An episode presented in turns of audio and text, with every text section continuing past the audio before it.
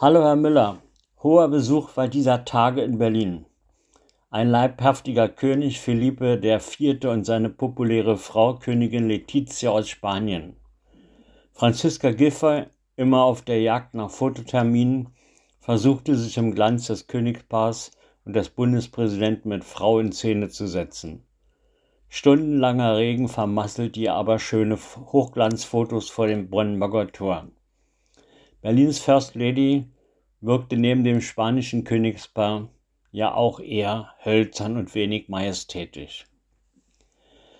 Mal wieder ist Berlin im bundesdeutschen Vergleich Schlusslicht. Diesmal erreicht Berlin im bundesweiten Bildungsmonitoring den letzten bzw. vorletzten Platz gemeinsam mit Bremen. Der Vergleich dokumentiert auf eindrucksvolle Weise den jahrelangen Misserfolg sozialdemokratischer Bildungspolitik in Berlin. Trotz dieser anhaltenden Bildungskatastrophe, für die es keine Entschuldigung gibt, bleiben Berliner Eltern gelassen, obwohl sie auf die Barrikaden gehen müssten. Berlin gehört weiterhin zu den Sorgenkindern im aktuellen Bildungsvergleich der Bundesländer. Berlin, Berlins Viertklässler lieferten besonders schwache Ergebnisse in den Deutsch- und Mathematikkompetenzen ab.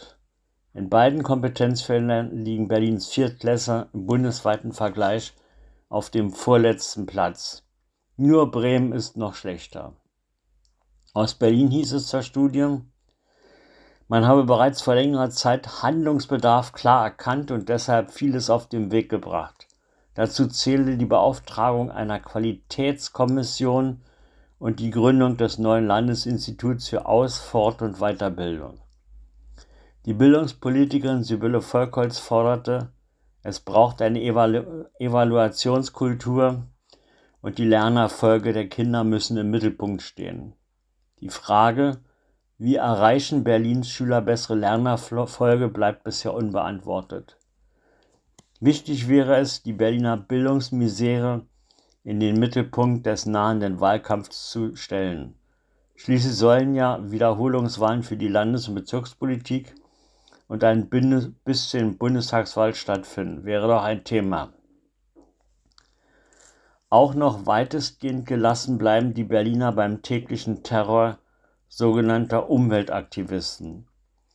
Berlins Kuscheljustiz hat jetzt die ersten milden Strafbefehle erlassen. Für schwerwiegende Delikte wie Nötigung und gefährlicher Eingriff in den Straßenverkehr und andere Delikte zahlt man in Berlin geringe Strafen.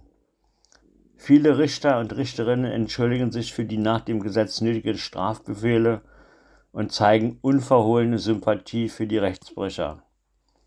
Andererseits sagte ein Richter sehr deutlich, der einen 21-jährigen sogenannten Aktivisten wegen Nötigung zu 30 Tagessätzen a 20 Euro verurteilt hat, sie haben sich absolut antidemokratisch verhalten. Insgesamt laufen in Berlin zurzeit 666 Verfahren, Stand 20.10.22, bei denen bisher 224 Strafbefehle verhängt wurden. Zumindest verbal kritisiert Berlins Innensenatorin Spranger die sogenannten Umweltaktivisten mit den Worten, das ist kein Spiel mehr, was hier gemacht wird.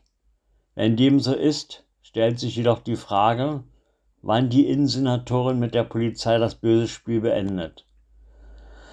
Der CDU-Politiker Christopher Förster hat am Dienstag Strafanzeige gegen die Mitglieder der letzten Generation wegen der Bildung einer kriminellen Vereinigung gestellt. Grüne und Linke äußerten dagegen grundsätzlich Sympathie für das Anliegen der Demonstranten. Der sprichwörtliche Kragen ist der Innensenatorin vergangene Woche im Innenausschuss des Berliner Abgeordnetenhauses geplatzt.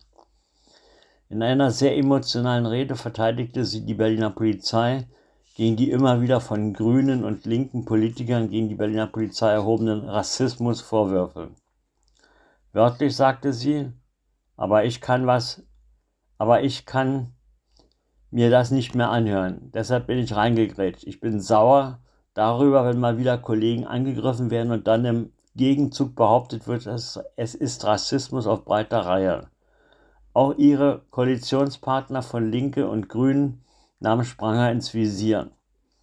Wir haben den größten Teil der Kollegen bei Polizei und Feuerwehr, die arbeiten sehr, sehr ordentlich. Um das ganz deutlich hier zu sagen. Dafür gab es heftigen Beifall der Opposition und von einem SPD-Abgeordneten. Daraufhin legte Sprang, Springer, Spranger nach. Und da könnte meine Koalition auch mal mitklatschen und nicht nur die Opposition. Darüber bin ich auch entsetzt. Ungewöhnlich, dass eine Senatorin die eigenen Fraktionen öffentlich wegen mangelnder Unterstützung anzählt. Für die CDU war klar, dass der Wutausbruch der Senatorin den katastrophalen Zustand der rot-grün-roten Koalition offenbart. Weiterhin schwer tut sich der Senat mit der Gewaltenteilung. Der Appell von Justizsenatorin Lena Kreek und Just Sozialsenatorin Katja Kipping, beide Linke an die Berliner Gerichte, in der Energiekrise auf Zwangsräumung zu verzichten, hat in der Justiz für große Empörung gesorgt. Der Berliner Landesverband des Deutschen Richterbundes hat einen Brief der beiden Senatoren an die Gerichtspräsidenten nun als unzulässige politische Einflussnahme zurückgewiesen. Politische Einflussnahme auf Gerichte sei auch in Krisenzeiten unzulässig. Die Berliner Richterinnen und Richter sind sich ihrer Verantwortung in Krisenzeiten bewusst. Sie sind Recht und Gesetz verpflichtet. Sie dürfen sich nicht nach emotionalen Aufrufen richten und keine Streitpartei bevorteilen. Soweit die harsche Kritik des Richterbundes an die beiden linken Senatoren. Nicht im Baumarkt, sondern bei der Berliner Feuerwehr wollten sich zwei mutmaßliche Clan-Angehörige am Sonntagabend Spezialwerkzeuge aus einem Feuerwehrfahrzeug beschaffen. Der Einbruchsversuch in der Feuerwache Marienfälle wurde bemerkt und die beiden maskierten Männer, die sich an der Ladeklappe eines Einsatzwagens zu schaffen machten, ergriffen die Flucht. In dem Fahrzeug befand sich Hydraulik-Spezialwerkzeug, das sich auch für Einbrüche eignet. In den letzten zehn Jahren kam es in Berlin fast 40 Mal zu solchen Diebstählen oder Versuchen. Nie war es so aktuell wie heute. Das Dokumentationszentrum Flucht, Vertreibung, Versöhnung, seit dem letzten Jahr am Anhalter Bahnhof unweit des Potsdamer Platzes im ehemaligen Deutschlandhaus. Das Dokumentationszentrum informiert über die Ursachen, Dimensionen und Folgen von Flucht, Vertreibung und Zwangsmigration im 20. Jahrhundert in Europa und darüber hinaus. Das leider unverändert aktuelle Thema Flucht und Vertreibung wird in einem spektakulären Bau präsentiert.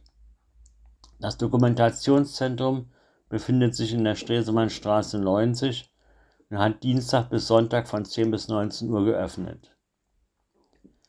Was ist das? Es ist rot, ökonomisch, ökologisch und sehr nachhaltig. Die gute alte Wärmflasche.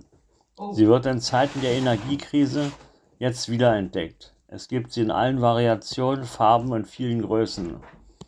Auch wenn es spießig klingt, die gute alte Wärmflasche hat gerade wieder Konjunktur.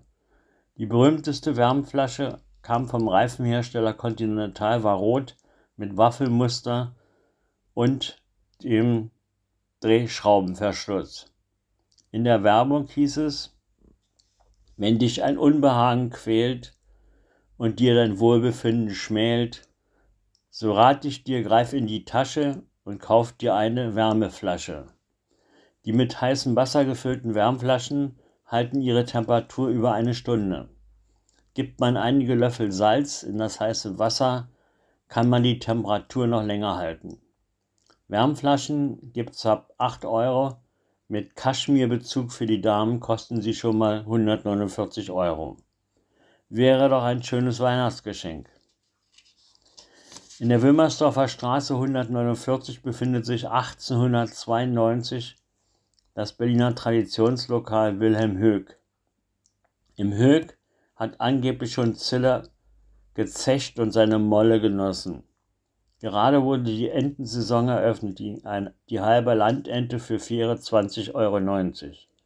Ansonsten gibt es fünf Biere vom Fass und authentische Berliner Speisen wie hausgemachte Berliner Bulette, Berliner Eisbein, Kohlroulade oder Königsberger Klopse.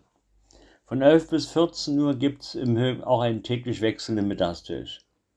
Geöffnet hat das Höck täglich von 11 bis 1 Uhr und manchmal auch länger. So, das war's für heute aus der Hauptstadt. Schöne Woche.